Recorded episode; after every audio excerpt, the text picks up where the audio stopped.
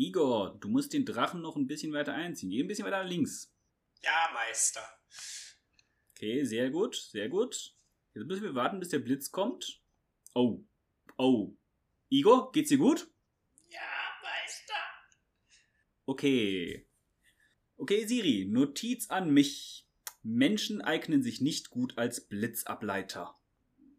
Und damit willkommen zu High Story mit Cohen und Sean. Hallo. Und vielleicht habt ihr es schon erkannt, vielleicht noch nicht.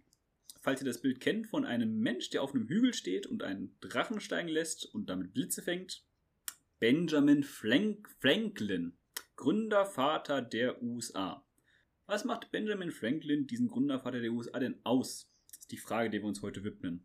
Cohen, was weißt du so, wenn du jetzt zwei Sachen über Benjamin Franklin auszählen musst, außer dass er Gründervater war, was kennst du über den?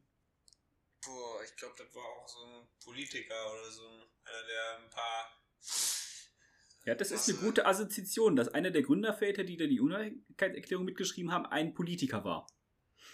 Ja, also ich weiß nicht mehr, also ich tatsächlich hätte ich jetzt nichts vorher gewusst und hätte es nur Benjamin Franklin gesagt, hätte ich gesagt, okay, USA und Politik. Das wären meine beiden, aber die hast du ja schon vorweggenommen, deshalb fällt mir leider nichts mehr dazu ein. Ja gut, geboren wurde er 1706 in Boston, gestorben ist er 1790 in Philadelphia. Philadelphia war auch der Staat, in dem er am meisten gewirkt hat als Politiker.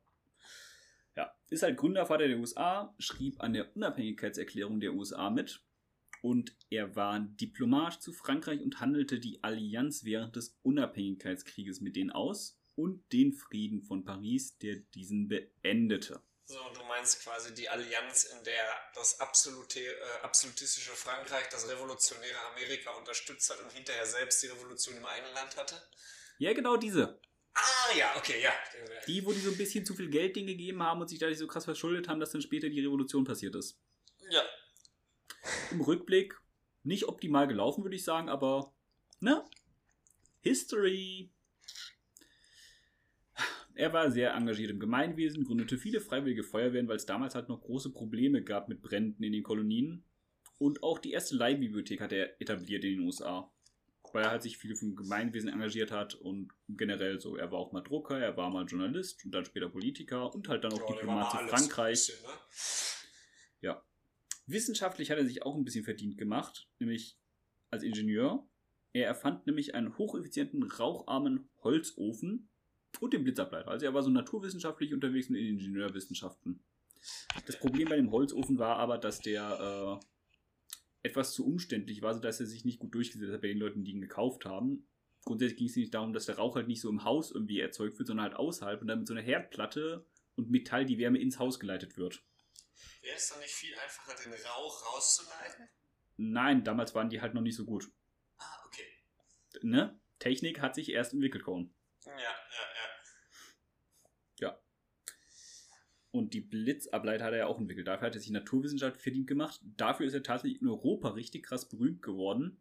Also aus Frankreich raus und dann in der Royal Society of England. Hat er richtige Bekanntheit gesammelt und ist ein richtiges Celebrity gewesen. Hat auch irgendwie König Ludwig oder sowas da richtig von sich überzeugen können, der angeordnet hat, Experimente von ihm durchzuführen, die er vorgeschlagen hat, um dann das mit dem Blitzableiter zu testen hat dadurch den französischen Elektrizi- Elektrizitätsexperten äh, auf die Palme gebracht, der dann sein Gegner wurde. Aber es sind alles nur so Kleinigkeiten, die ihn jetzt nicht so sehr äh, ha- haben. Also er hat halt viel gewirkt dann als Diplomat, äh, teilweise auch im Parlament dann vor England hat er für die Kolonien gesprochen und sowas. Und als Politiker in Philadelphia war er sehr aktiv. Politiker ist er tatsächlich erst mit 42 geworden. Und er hat sich wirklich modellhaft hochgearbeitet. Er hat viel am Postsystem der USA mitgearbeitet und ist im Prinzip ein Role Model für den amerikanischen Traum. Dass man mit Fleiß und harter Arbeit und Disziplin und Stärke halt sich so ein bisschen hocharbeiten kann. Das Ja. ist ja Grundvoraussetzung fürs Leben in Amerika. Ja, das ist zumindest das, was erzählt wird, dass das so funktioniert. Naja, ob das immer noch so funktioniert, aktuell leicht Zweifel daran, aber das ist ja nicht unser Thema hier. Wir reden hier über Geschichte. Ja, soweit schon irgendwas Beeindruckendes? Weil du weißt ja, ist Gründervater der USA, das heißt, der war ja richtig krass im Unabhängigkeitskrieg mit dabei, ich oder? Dass zu der Zeitpunkt hatte man ja quasi noch keine noch keinen Strom. Man hat wohl so ein paar Experimente gemacht, aber industriell hatte man keinen Strom. Aber Genau. man hat schon den Blitzableiter erfunden. Ja, er hat halt das feurige Elektrizität, oder hat er das genannt, die Blitze.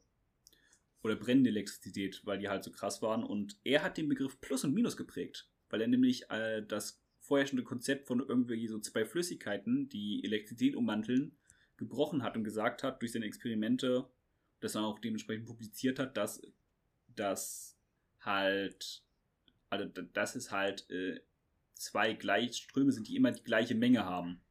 Und hat euch dann Plus und Minus geprägt. Das heißt, es sind immer das gleiche und das eine ist halt positiv und das Negative sind gleicht sich immer genau aus. Und dadurch hat sich dann später auch so Begriffe wie Pluspol und Minuspol Ja, entwickelt. jedenfalls wäre die Flüssigkeit geladen. Jep. Nun ja. Aber er war halt wissenschaftlich aktiv, er war Politiker, er war Diplomat. Also Diplomat und Politiker gehen ja teilweise mit ein, aber ja, zu der Zeit zumindest. Er hat viel vor dem Parlament in England geredet und war gegen die Unabhängigkeit. Ursprünglich. Hat er gesagt, das ist nur ein kleiner Aufstand, die werden sich schon wieder berappeln und wir sind der Krone treu. Die Krone ist toll. Das hat dem Volk in Amerika nicht so sehr gefallen. Aber tatsächlich hat er währenddessen auch für äh, eine Vereinigung der Kolonien gesprochen und sowas. Also das war so eine interessante Mischung, weil er wollte die Kolonien vereinigen, um sie effizienter zu machen als Diener Englands. Oder Wahrscheinlich, Großbritanniens. wahrscheinlich so nach dem Modell Dominion-Modell, ne?